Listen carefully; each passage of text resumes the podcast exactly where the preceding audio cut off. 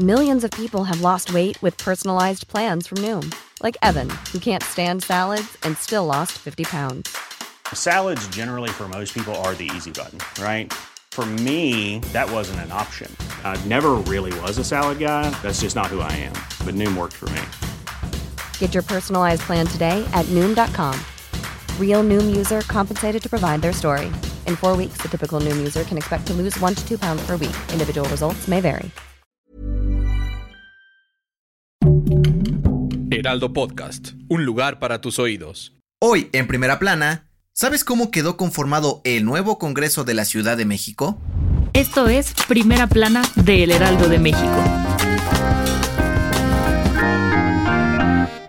El pasado primero de septiembre se instaló la segunda legislatura del Congreso de la Ciudad de México y por primera vez en la historia, la representación de las mujeres predomina. El Congreso de la Ciudad de México es un órgano del Poder Legislativo que se estableció en 2017, compuesto por 66 diputados que se encargan de promover, aprobar y reformar leyes para la capital. Además, pueden aceptar o rechazar modificaciones a la Constitución y leyes provenientes del Congreso de la Unión. De 66 diputados que conforman el Congreso de la capital, 35 son mujeres, quienes buscarán trabajar para impulsar temas de desarrollo y paridad en la Ciudad de México. Esto significa que el 53% de la Cámara será representación femenina, lo cual no se había presentado antes en la Ciudad de México, ni en la Asamblea de Representantes, ni en la ya extinta Asamblea Legislativa del Distrito Federal. Morena cuenta con 18 diputadas, el PAN con 8, el PRI con 5, el PRD 2, el Partido del Trabajo 1 y sin partido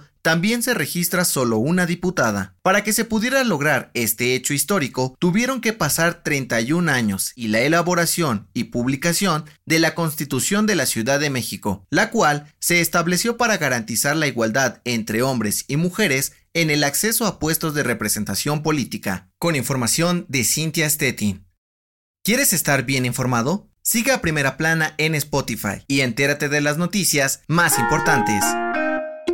El legislador de Morena, Ricardo Monreal, propuso expedir la Ley Nacional de Registro de Orfandad, la cual creará una base de datos que servirá para identificar la vulnerabilidad en la que quedan niñas, niños y adolescentes ante la pérdida de su madre o padre. De acuerdo con el diputado, al menos un millón de niños quedaron huérfanos debido a la pandemia por COVID-19, por lo que propuso una nueva ley nacional de registro de orfandad para proteger a los menores. Con esta nueva ley, se busca crear una base de datos para poder identificar a todas las niñas, niños y adolescentes que perdieron a su madre o padre e identificar el estado y la vulnerabilidad en la que viven. Monreal aseguró que será una base de datos totalmente confidencial usada exclusivamente para darle seguimiento a todos los casos y garantizar el acceso a los derechos humanos básicos. Con información de Misael Zavala.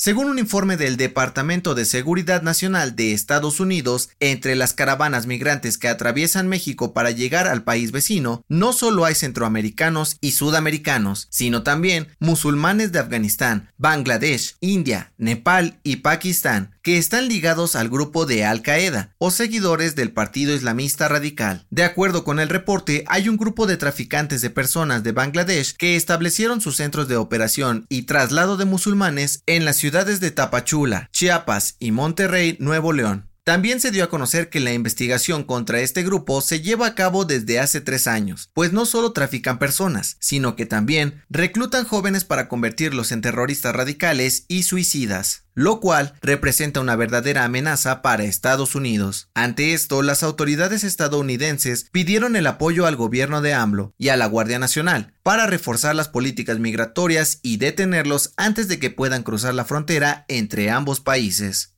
con información del EMIC Madrid.